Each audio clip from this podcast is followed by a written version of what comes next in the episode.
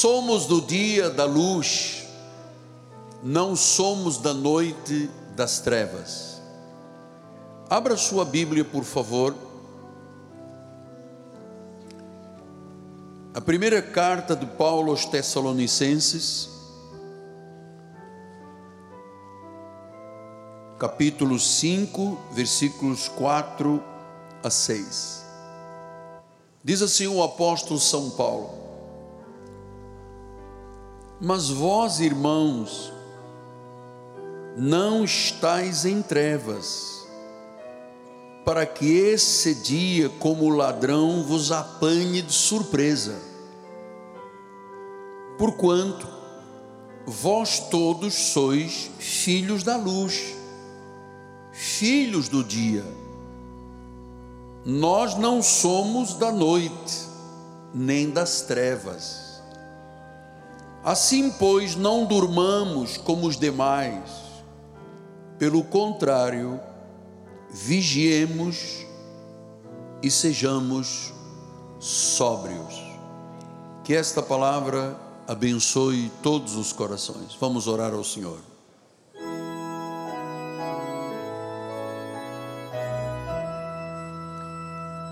Senhor Jesus Cristo, Deus único, Deus verdadeiro.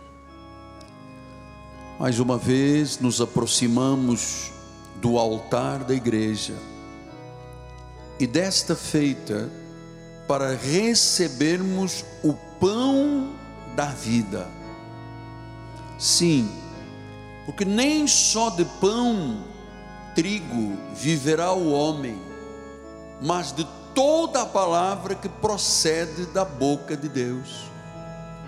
Estamos aqui, Deus, com ouvidos de ovelha, para ouvirmos a tua voz. Estamos aqui de coração totalmente aberto para receber a semente. E mesmo, Senhor, com olhos iluminados, nós vamos poder enxergar além das coisas físicas. Nós vamos enxergar o que os olhos físicos não veem, mas que existe. Aqueles que aqui estão pela primeira vez, revela-te a cada coração. Aqueles que estão assistindo e participando nas mídias sociais, no satélite, à distância, no Rio, no Brasil e no mundo. Que seja a voz do Espírito a falar a cada coração. Eu me submeto inteiramente à tua vontade, em nome de Jesus. Usa-me, Pai. Sou fraco, sou pó, sou o menor dos apóstolos. Sequer sou digno de ser chamado de apóstolo, mas tu quiseste Tu chamaste, tu me separaste, e agora, Senhor, usa as minhas cordas vocais, a minha mente, o meu coração, para pastorear a igreja, as ovelhas que tu compraste com o teu sangue, em nome de Jesus. E a igreja diga: Amém, Amém e Amém. Muito obrigado, meu bispo. Meus amados irmãos, santos preciosos, família bendita do Senhor, meus filhinhos em Cristo Jesus. A mesa espiritual está posta. O apóstolo vai agora servir o pão da vida. Lembrando a todos que o nosso ministério libera as verdades de Deus. Nós pregamos a sã doutrina da graça. Portanto, a única palavra que transforma, a única palavra que regenera, a única palavra que nos faz nascer do alto e do espírito. Por isso, eu posso lhe asseverar que nós somos um ministério cristão verdadeiro, temos uma prussiana disciplina espiritual nesta igreja. Uma prussiana disciplina espiritual. Temos um altar com absoluta firmeza naquilo que ouve de Deus e transmite às ovelhas do Senhor. Então nós vamos ver agora algo primeiro pelo fato humano.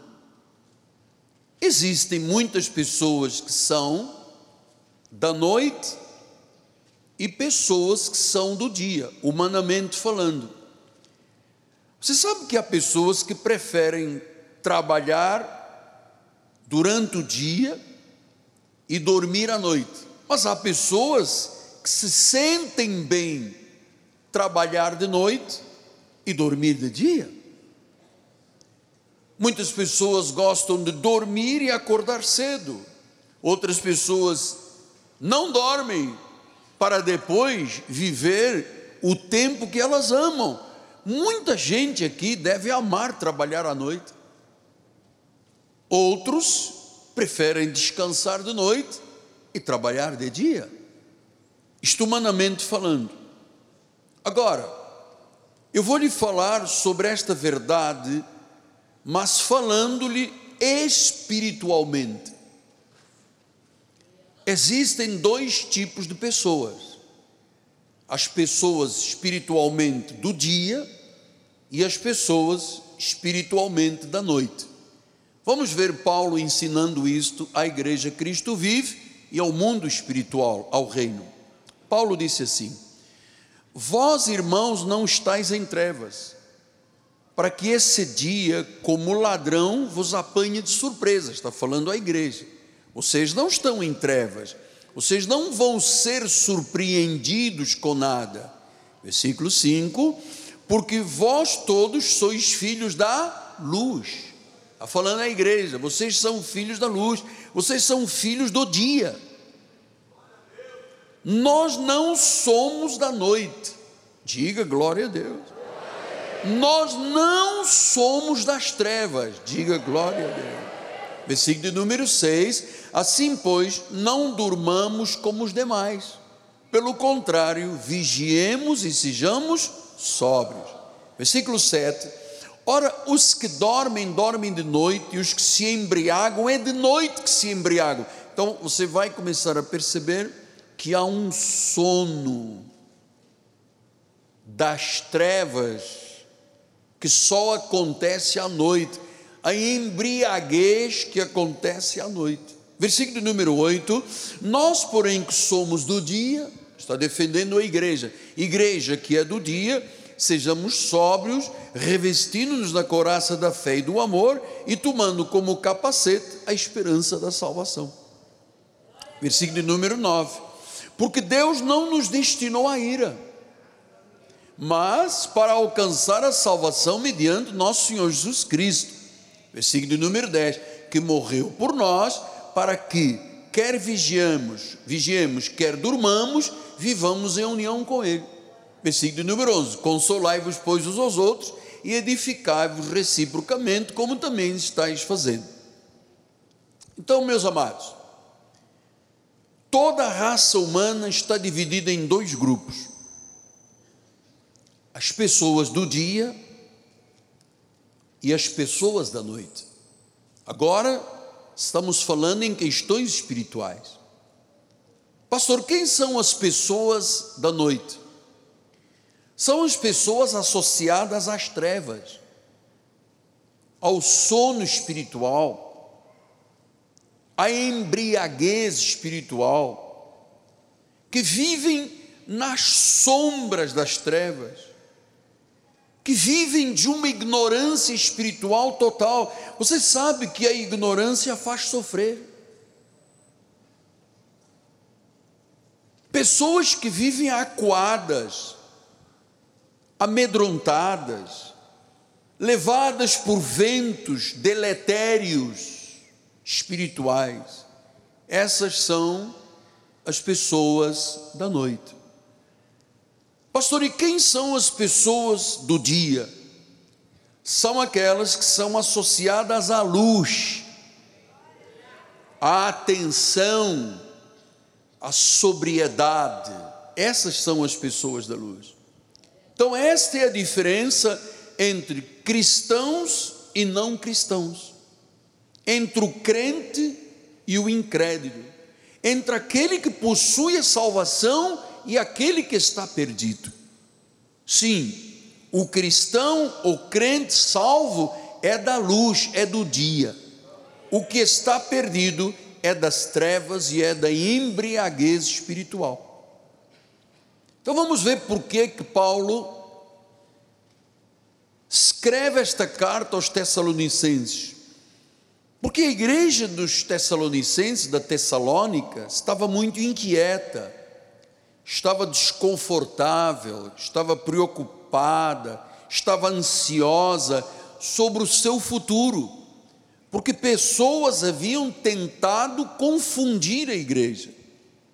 Então eles estavam preocupados, não se sentiam seguros quanto ao futuro, não tinham uma certeza da vinda de Cristo, do dia do Senhor, temiam pelo que estava por vir, tinham medo do arrebatamento, questionaram Paulo porque Jesus ainda não tinha voltado, achavam que Jesus estava atrasado na sua vinda. Eles perguntavam: quando chegará o dia do Senhor? E se você ler as duas cartas, você vê que o povo tinha muitas perguntas e questionamentos sobre o futuro. Por quê? Agora vamos voltar lá em 1 Tessalonicenses 1, 5 1 a 3.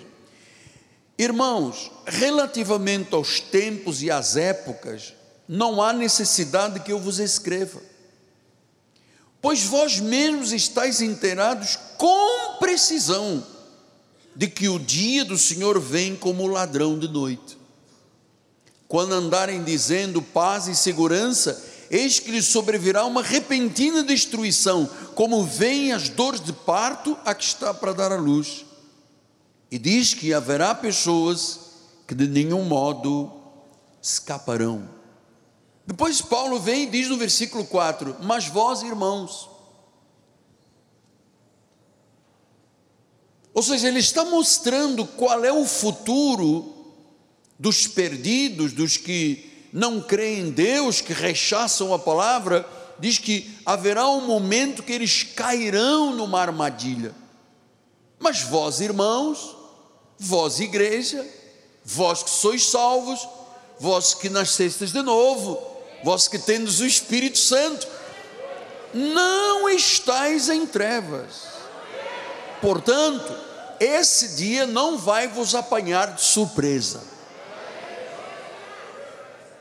então, meus amados, este ministério ensina a não claudicar, a crer e a viver segundo a verdade de Deus. Nós temos uma segurança, eu quero agora que você atente melhor para o que eu lhe vou dizer da parte do Espírito.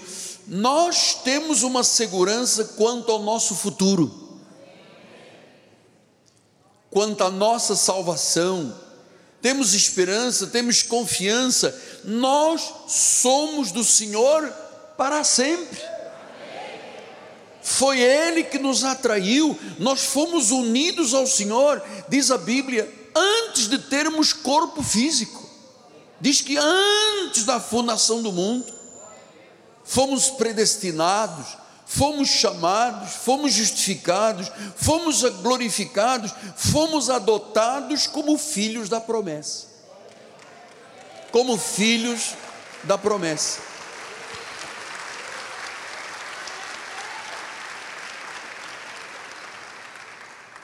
Portanto, caríssimos irmãos e amigos, a igreja de Jesus não teme nada porque não temos nada a temer quanto ao futuro. Se nós temos convicção que somos de Cristo, nós somos um povo nesta terra distintas, Nós somos distintos. Nós somos o contraste entre o que não é cristão. Nós somos crentes, nós não somos incrédulos. Por isso nós não temos nada a temer, não há medo quanto ao futuro. Você sabe por quê? Porque nós andamos na luz do Evangelho. Nós somos o povo. Quando eu digo nós, estou me referindo à igreja de Jesus num todo. Somos da luz, nós não somos das trevas. Então não haverá surpresas. Para quem não é, para quem é da noite, haverá surpresas. Então, quais são as principais características de um crente legítimo e o que que protege este crente do juízo final e do julgamento futuro? Nós somos pessoas distintas, porque somos da luz, somos de Jesus, por três razões. Primeiro, quanto à nossa natureza. Segundo, quanto ao nosso comportamento. Terceiro, quanto ao nosso destino. O nosso destino é glorioso. Por que, apóstolo? Porque nós temos uma essência muito especial dentro de nós. É verdade que nós somos vasos de barro mas Paulo disse à igreja: Mas dentro de vós há uma excelência, para que o poder seja dele e não nosso. Então, nós somos pessoas distintas. A igreja de Jesus na terra é distinta quanto à natureza, quanto ao comportamento e quanto ao seu destino, porque temos a essência de Cristo tão especial em nós. Vamos voltar ao versículo 4. Mas vós, irmãos, que não estáis em trevas, quem está em trevas vai se surpreender com o dia do Senhor, porque ninguém sabe quando será a volta de Jesus. Nem ele mesmo sabia, só o Pai. Nem os anjos sabem. O que nós sabemos é que esse dia será como um ladrão que vai apanhar grande parte da humanidade de surpresa. No sono espiritual, nas trevas, na embriaguez espiritual, há uma surpresa para estas pessoas, porque o fim delas será trágico. Eu não estou aqui aumentando nada, é verdade o que a Bíblia diz. Versículo 5: Mas Vós todos, vós igreja. Veja, eles tinham muitos questionamentos, talvez algum dos senhores tenham também, e hoje vai ser esclarecido. Porquanto vós todos, todos, todos os salvos, todos os eleitos, todos os predestinados, todos que foram selados por Deus, vós todos sois filhos da luz, filhos do dia, vocês não são da noite, vocês não, têm, não são das trevas, então não tenha medo de nada. Amados, a igreja de Jesus não passará pelo julgamento final, a igreja de Jesus não passará pela ira de Deus, nós somos pessoas únicas, a nossa natureza é diferente daquele das trevas, da luz, da embriaguez, dos ventos deletérios espirituais. Agora, aos não crentes, portanto, a nossa natureza é essa. E qual é a natureza do não crente? Vamos ao versículo 3 outra vez.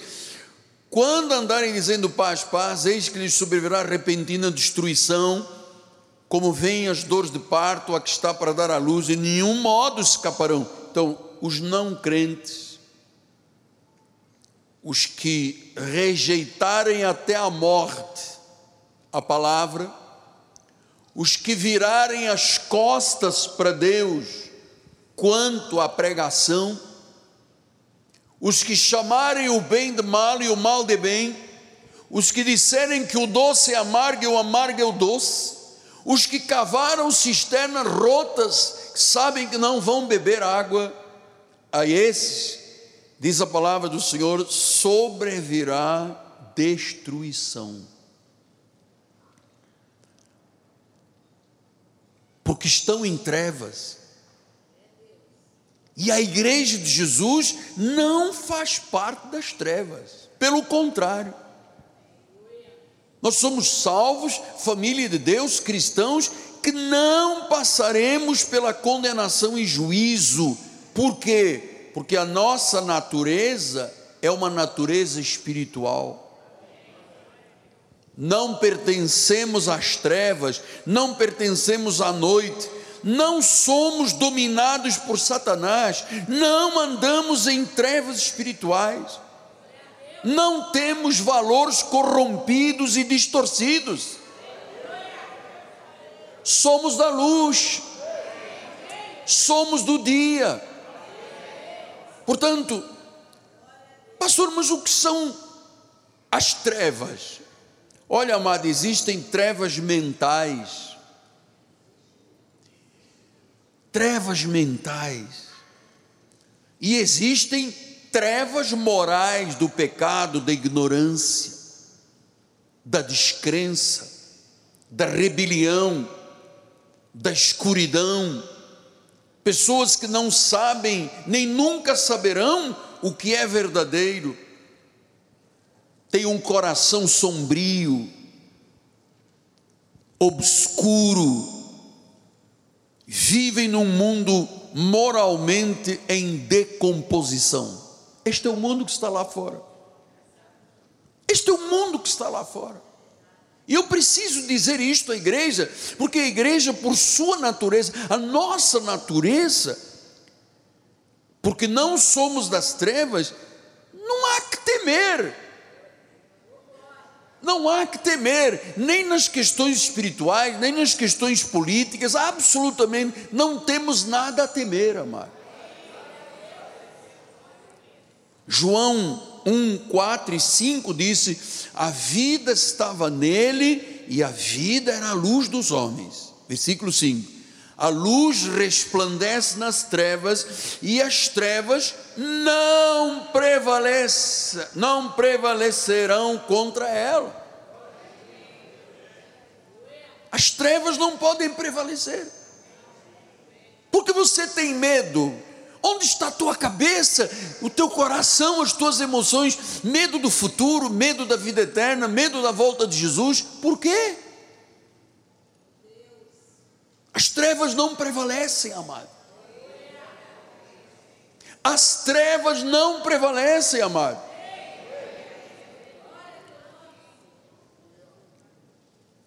O mundo está em trevas. Mas as trevas nunca prevalecerão, nunca, nunca prevaleceram, nunca, contra a luz. Olha o que disse João em 3, 19 e 20: diz: O julgamento é esse, que a luz veio ao mundo, e os homens amaram mais as trevas do que a luz, porque as suas obras eram más. Versículo 20: Pois todo aquele que pratica o mal aborrece a luz e não se chega para a luz, a fim de não serem arguídas as suas obras. Não se chega para a luz. Em João 8,12 disse: De novo lhes falava Jesus, dizendo: Eu sou a luz do mundo, quem me segue não andará em trevas, pelo contrário, terá a luz da vida. Terá a luz da vida.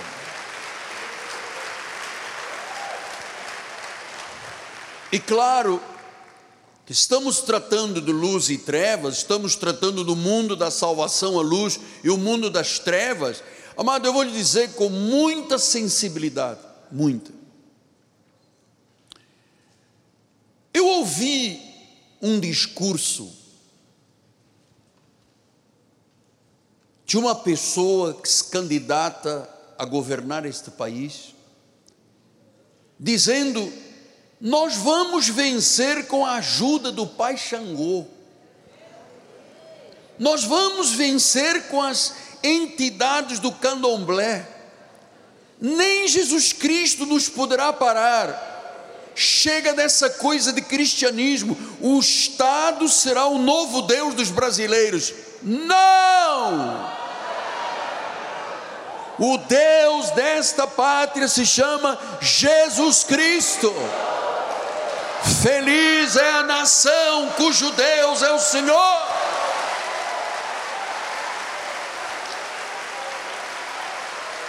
Shekaramantaraba.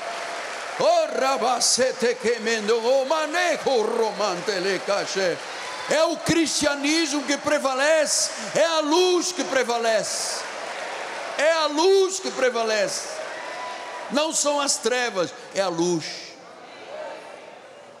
Venham os pais Xangôs, entidades todas deste país, um nome que está sobre todo nome.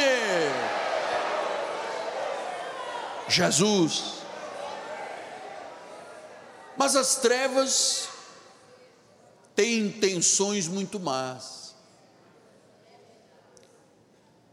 Eu estava lendo estes dias o desejo de refundarem um Brasil com radicalização.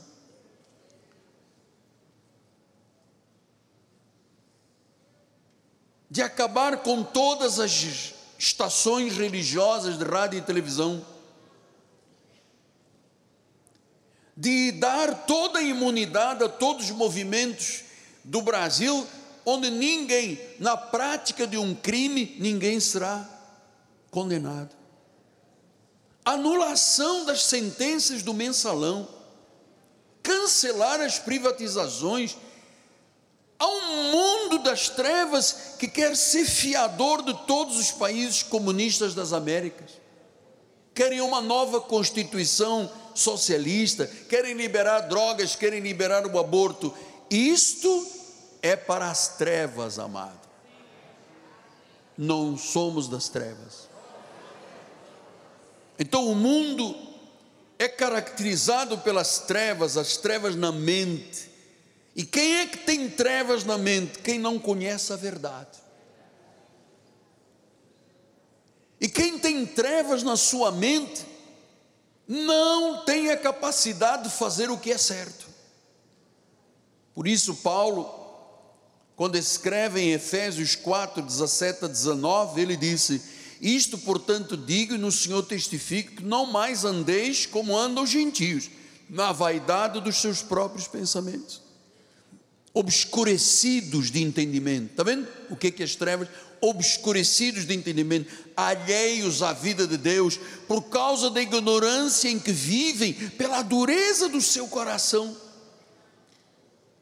Versículo 18, 19: os quais, tendo se tornado insensíveis, se entregaram à dissolução para com avidez cometerem toda a sorte de impurezas. Toda a sorte de impurezas são as trevas da ignorância, da imoralidade, porque as pessoas não conhecem a verdade, não amam a verdade, amam a maldade. Por isso Jesus disse: se conheceis a verdade, a verdade te libertará. Enquanto a verdade não chegar, as pessoas estão presas à sua ignorância espiritual e imoral, porque amam a maldade. Pastor, mas todos nós tivemos um passado e alguns muito escuro, é verdade. Paulo disse em Efésios 2: Ele vos deu vida. Isto não fui eu, não é o pastor, não somos nós que fazemos. Ele, Jesus, vos deu vida, estando vós mortos nos pecados e delitos, nos vossos delitos e pecados, nos quais delitos e pecados andastes outrora Todos nós temos um passado aí. Outrora, nós andávamos segundo o curso deste mundo. Nós andávamos segundo o príncipe da potestade do ar, do espírito que agora atua nos filhos da desobediência, entre os quais também todos nós andamos outrora, outrora, outrora, segundo as inclinações da nossa carne, fazendo a vontade da carne, dos pensamentos, éramos por natureza filhos da ira como os demais. Então, esta era a nossa realidade, a nossa natureza antiga. Só que a Bíblia diz que quem está em Cristo é uma nova criatura. As coisas velhas já passaram. Tudo se faz novo. Nós temos uma nova natureza, agora criados segundo a verdade e justiça, segundo Deus. Vivíamos na luxúria da nossa carne, nos desejos e paixões da nossa carne mas graças a Deus que o Senhor transformou a nossa vida. O que este mundo das trevas faz, só Deus sabe, amado. Eu estava ouvindo uma ministra que foi eleita senhora senadora, e ela disse: tem crescido no Brasil o estupro de crianças recém-nascidas, oito dias. Tem gente que paga 50 mil, 100 mil reais para estuprar uma criança que nasceu há oito dias atrás. Você quer isto para o seu país, amado? É isso que você quer para os seus filhos, seus netos? Como existem organizações que vendem crianças para estupro com oito dias de nascida? O mundo está em trevas. O mundo está controlado por Satanás. Satanás tem os seus filhos, tem os seus os seus descrentes, tem as suas sementes. O mundo está em trevas, amado. A igreja de Jesus tem estado calada Muitos grandes líderes do Brasil se venderam a Satanás, saíram da luz para as trevas. Ouvi e li um testemunho de um, talvez fosse dos maiores pastores da história do Brasil, dizendo: Eu não creio mais na soberania de Deus, eu não creio que Deus tem o controle. Eu, eu, disse: Deus, onde nós estamos chegando? E o Senhor disse: Tempos do fim. Essa gente não escapará. Paulo disse isso em Efésios 6,12. A nossa luta, então o pastor tem, as ovelhas têm, a nossa luta não é contra sangue e carne, nós temos uma luta neste país, é o bem contra o mal, são as trevas contra a luz, contra principados, potestades, dominadores deste mundo tenebroso, forças espirituais do mal nas regiões celestes, amados. Há uma luta no Brasil. Há uma luta no Brasil. Querem estabelecer uma constituinte socialista. Esse país nasceu com a vinda dos primeiros portugueses e com a vinda da cruz, a Igreja Católica. Mas as forças espirituais do mal destinadas para as trevas e para a eternidade do inferno, têm se levantado como nunca contra a igreja, contra a Bíblia. Veja, querem acabar com as igrejas, querem acabar com as estações de rádio e televisão religiosas, querem acabar com a luz. É possível isso acontecer? Não. Por isso nós não temos medo de nada. E eu pretendo que os seguidores da graça de Deus deste santo ministério, aqui no Rio, no Brasil e no mundo, não tenham medo de nada, porque os homens passam, o que fica é a palavra, passará a terra, passará o céu, passará tudo. Ele diz: menos a minha palavra.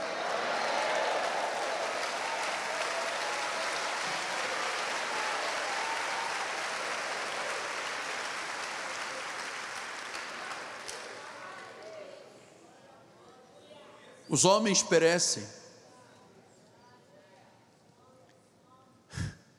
Tudo vai passar.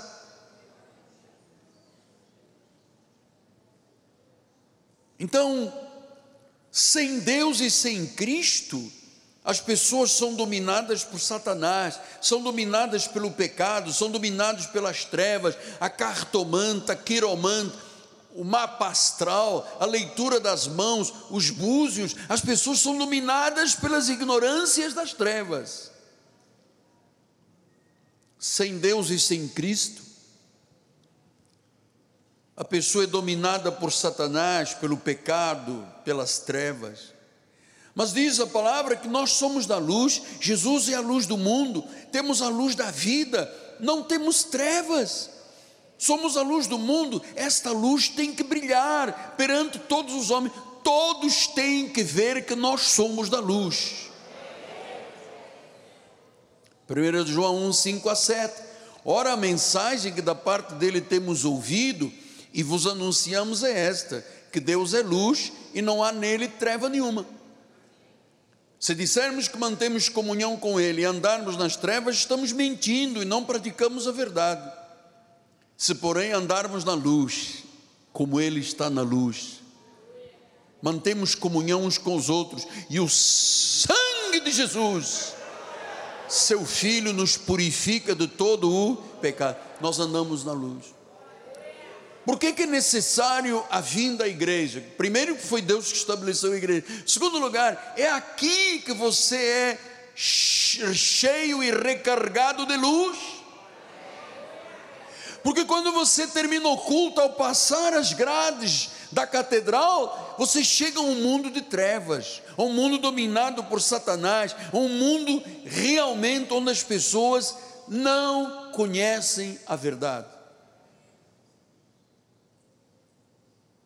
Vivem em trevas mentais, vivem em trevas morais.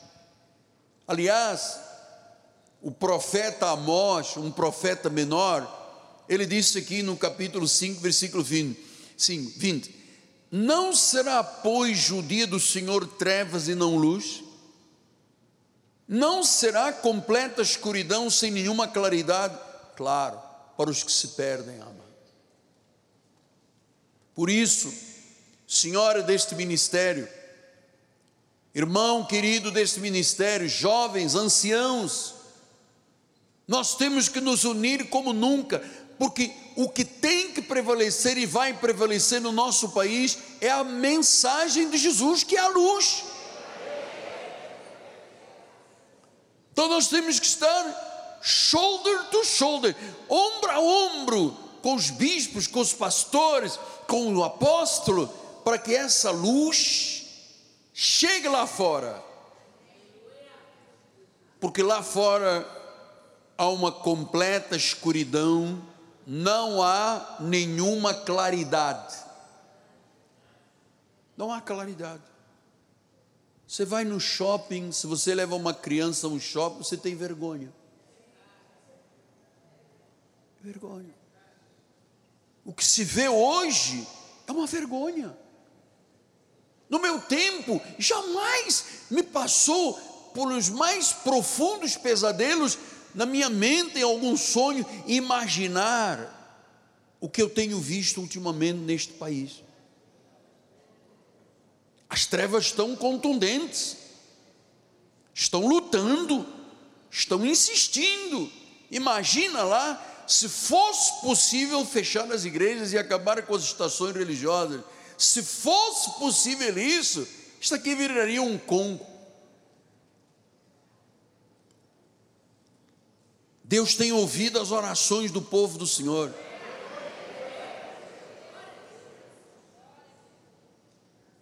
Temos claridade, temos luz.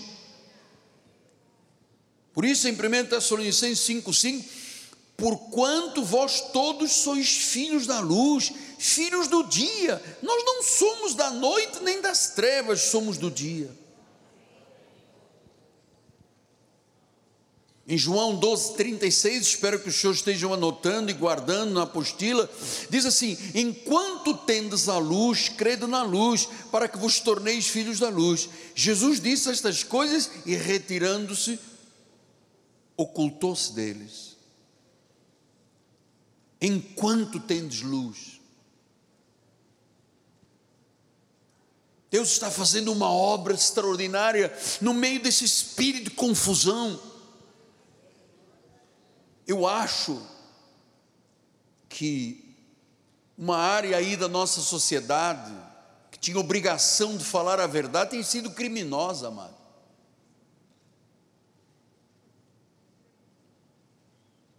Tem levado o povo deste país ao sofrimento.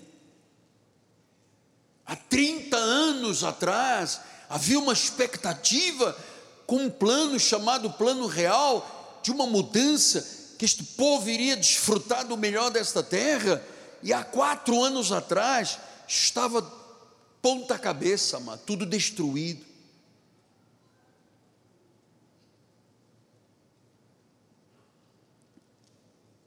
Agora nós somos da luz, nós cremos na luz, o pecado não tem domínio sobre nós. Qualquer influência deste mundo não dominará o nosso caráter.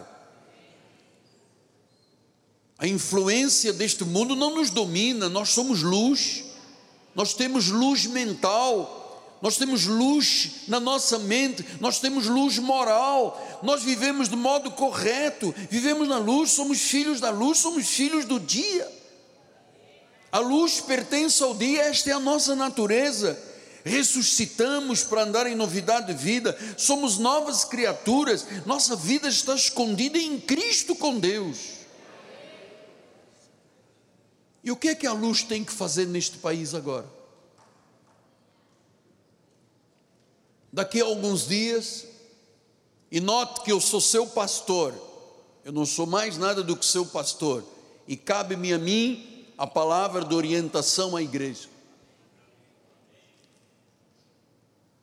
Nós vamos ter que tomar uma posição muito importante daqui a alguns dias.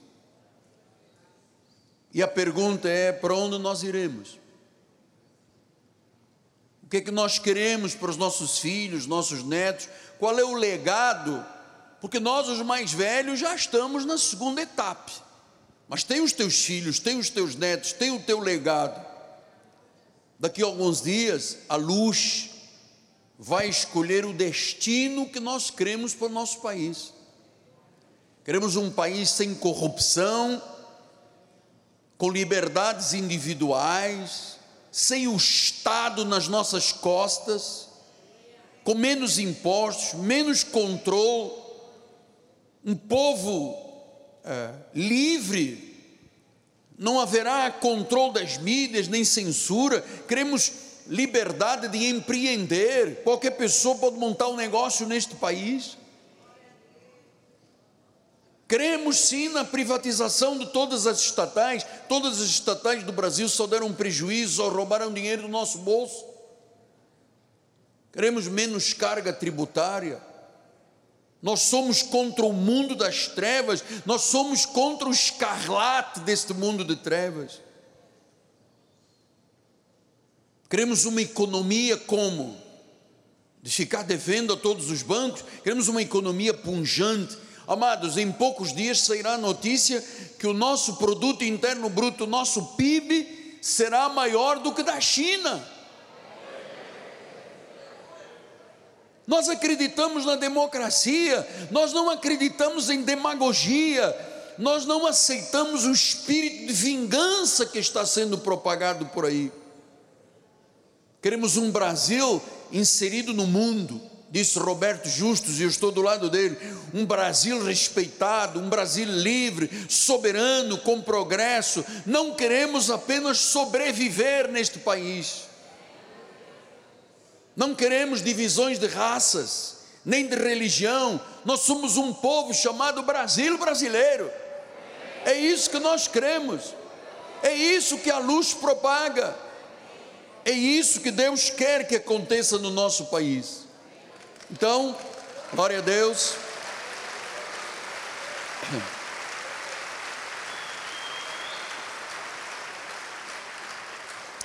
Então, nossa natureza é diferente. Segundo lugar, o nosso comportamento. 1 Tessalonicenses 5,6 diz assim: Pois não durmamos como demais, os demais, pelo contrário, vigiemos e sejamos sóbrios como os demais. Quem são os demais que estão aí dormindo? São os incrédulos.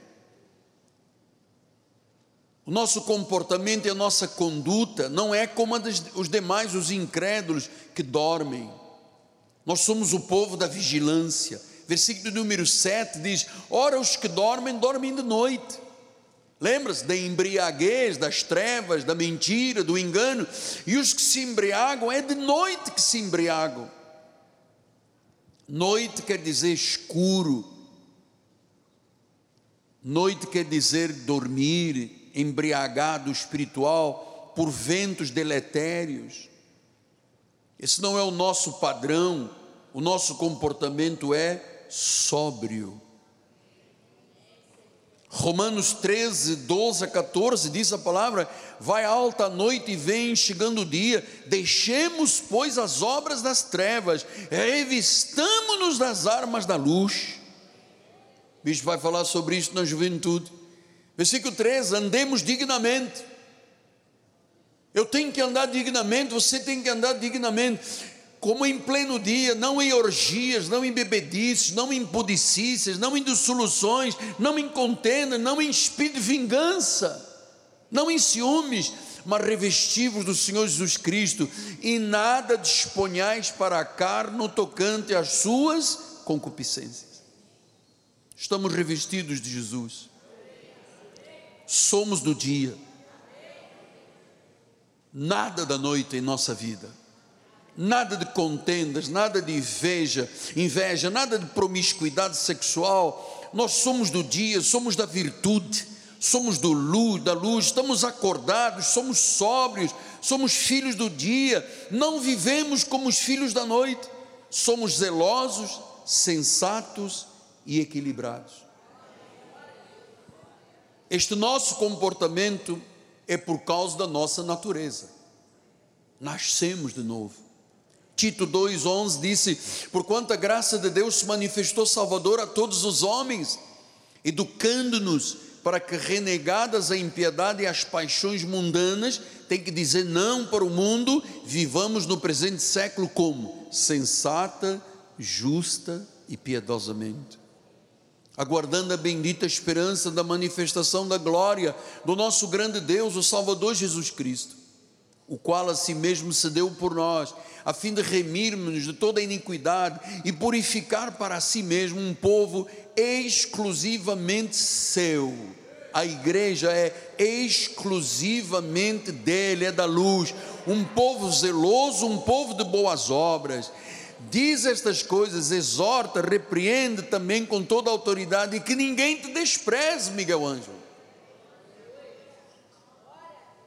Nós estamos propagando a verdade. Pastor, então, o senhor falou de natureza, falou de comportamento, e o senhor tem agora cinco minutos. E qual é o nosso destino? 1 Tessalonicenses 5,9 Deus não nos destinou para a ira, diga glória a Deus. Deus não nos destinou para a ira, para o julgamento final, para o inferno, mas qual é o nosso destino? Alcançar a salvação mediante nosso Senhor Jesus Cristo. Esse é o nosso destino não nos destinou para a ira, não nos destinou para o inferno, não nos destinou para perder a salvação, Ele nos destinou para alcançar a salvação. Então nós andamos de modo digno, somos do dia, nosso futuro é a luz, é o dia. Quando a brilhante estrela da manhã brilhar e voltar, e Jesus for anunciado, e se ouvir a sétima trombeta tocar, a sétima trombeta tocará, e diz que nas nuvens com anjos ele voltará, nada temeremos, nós somos do dia, nós somos da luz, nós somos revestidos de Jesus e da luz, fomos retirados das trevas para a luz, na luz viveremos eternamente, porque Jesus é a luz. Hoje, você tem a capacidade, quando chega alguém perto de você dizendo, eu quero ler as suas mãos, você diz, eu te repreendo, porque eu não preciso de ninguém que leia as minhas mãos. Jesus já me tornou santificação, já me glorificou, já me chamou, já me justificou. Eu não tenho que ler mãos, eu não tenho que ir às cartas de tarô, eu não tenho que ir à borra de café, eu não tenho que ir aos búzios, eu não tenho que ir aos gongás, eu não tenho que ir a nada nem a ninguém, não tenho que usar uma guia no pescoço, eu tenho um guia que se chama Jesus. Jesus. Aleluia! Eu quero ouvir um rugido como águas impetuosas. Diga glória a Deus! Isso. O mundo tem que ouvir que Deus está neste ministério. Você me dá mais três ou quatro minutos? Ninguém vai sair correndo? Então eu queria terminar. Você sabe Por mim, nós vamos diretos aqui. Eu estou com todo o fogo, meu amado. Estou com fogo nos ossos.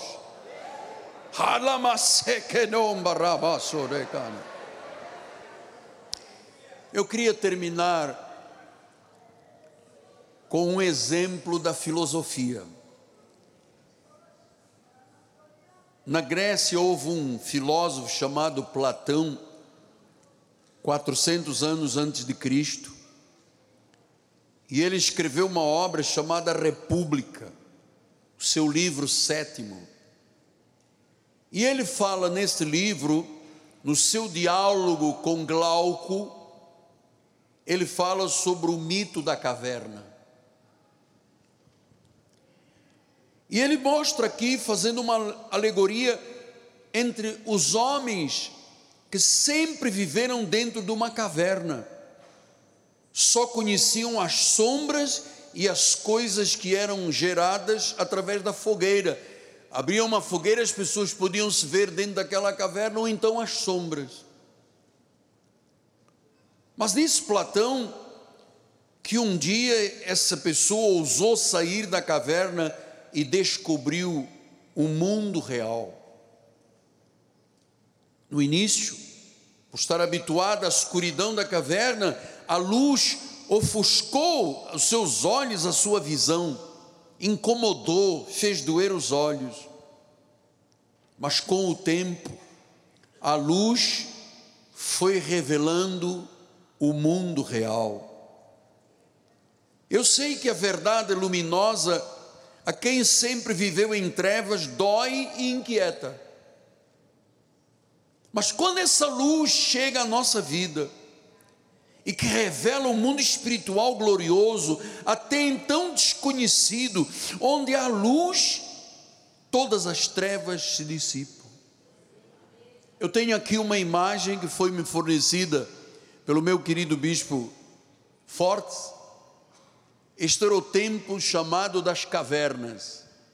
Aqui dentro temos uma caverna, lá uma lareirazinha, as pessoas viviam do que se projetava nas paredes da caverna. Estavam ali dentro e ali ficavam, saíam de noite para caça e voltavam, não tinham noção do que, que era a luz. Até que os homens resolveram sair dessa escuridão das cavernas e começaram a enxergar um mundo diferente.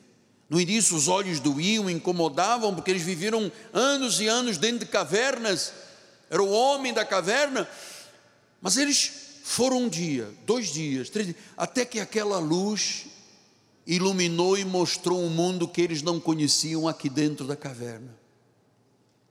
Filhinhos, todos nós já vivemos dentro dessa caverna espiritual. Eu vivi 21 anos dentro de uma caverna da Igreja Católica. Me benzia, rezava, tinha terço, tinha rosário, Ave Maria, Pai Nosso. Eu vivia dentro de uma caverna de escuridão. E quando a primeira vez eu ouvi falar de Jesus na cama de um hospital, apodrecida em vida, qual foi a minha primeira reação? Reagi contra aquela mulher que na realidade era um anjo, porque eu estava habituado a trevas e ela me trouxe a luz. Ele me mandou abrir a Bíblia que eu não sabia o que, que era, porque eu vivia na caverna espiritual, nas trevas romanas. E quando eu abri em Jó 19, 25, eu sei que o meu redentor vive, aquela luz no início me incomodou, me deixou inquieto. Eu disse a esta senhora: eu nasci católico, eu vou morrer católico, eu sou dos santos, eu tenho, sou Judas Tadeu, Nossa Senhora de Fátima, Nossa Senhora de Lourdes, eu sou, eu sou das trevas da caverna. E ela insistiu. E aquele incômodo que eu tinha espiritual foi se dissipando, até que eu vi um mundo livre, um mundo de luz, eu sei que quando Deus traz alguém a primeira vez a uma igreja, ou assiste um pregador com a capacidade de revelar a graça, isso no início incomoda, chega a doer, mas aos poucos a luz vai brilhando. E diz a palavra, até ser dia perfeito e claro. No início, quando me disseram, você tem que ir três vezes por semana à igreja, eu reagi, eu fiquei incomodado, porque eu costumava ir à missa de domingo, depois ia de sábado para não ter que ir ao domingo, e, e eu estava ali nas trevas. Deus foi arrancando arrancou as escamas dos meus olhos, arrancou os véus. Isto me doeu no início. Eu tinha que rejeitar a tudo aquilo que eu ouvi da minha mãe, que foi criada pelas freiras, num tio que havia sido padre. Eu fui muito incomodado no início, mas a luz veio. E eu vi um mundo diferente. O mundo real o mundo da salvação é este, é o mundo da igreja, é o mundo da Bíblia, é o mundo de Deus, é o mundo da libertação, é o mundo da cura, é o mundo da profecia. Eu vi o mundo real, e eu vou lhe dizer: daqui só para a eternidade, amado. Eu saí da caverna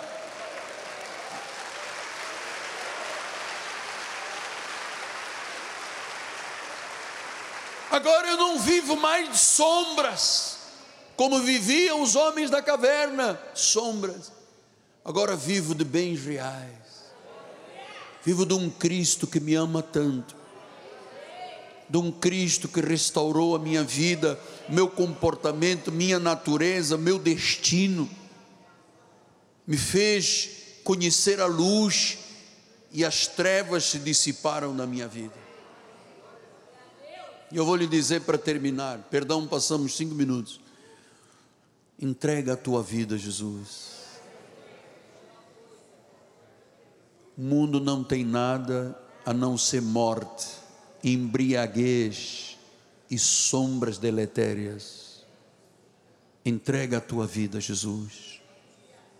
Confia nele Tu és do dia, não terás nenhuma surpresa na vida, nada a temer, nada, zero de temor. Deus é por ti, maior é aquele que está em nós do que aquele que está nas trevas deste mundo. O nosso Deus é maior. A tua vida. Rompe com o cordão umbilical do mundo, rompe. Vale a pena. Quem te fala é um profeta do Senhor. Vale a pena, amado. A minha vida só passou a ser vida há 46 anos atrás, porque esta luz brilhou e Deus me arrancou dessa caverna de escuridão. E essa luz brilha brilha, brilha. O dia é claro para mim. Muito obrigado, meu Deus. Obrigado por nossa salvação. Obrigado pelo perdão. Obrigado pelo teu grande amor. Aleluia. Vamos todos ficar de pé.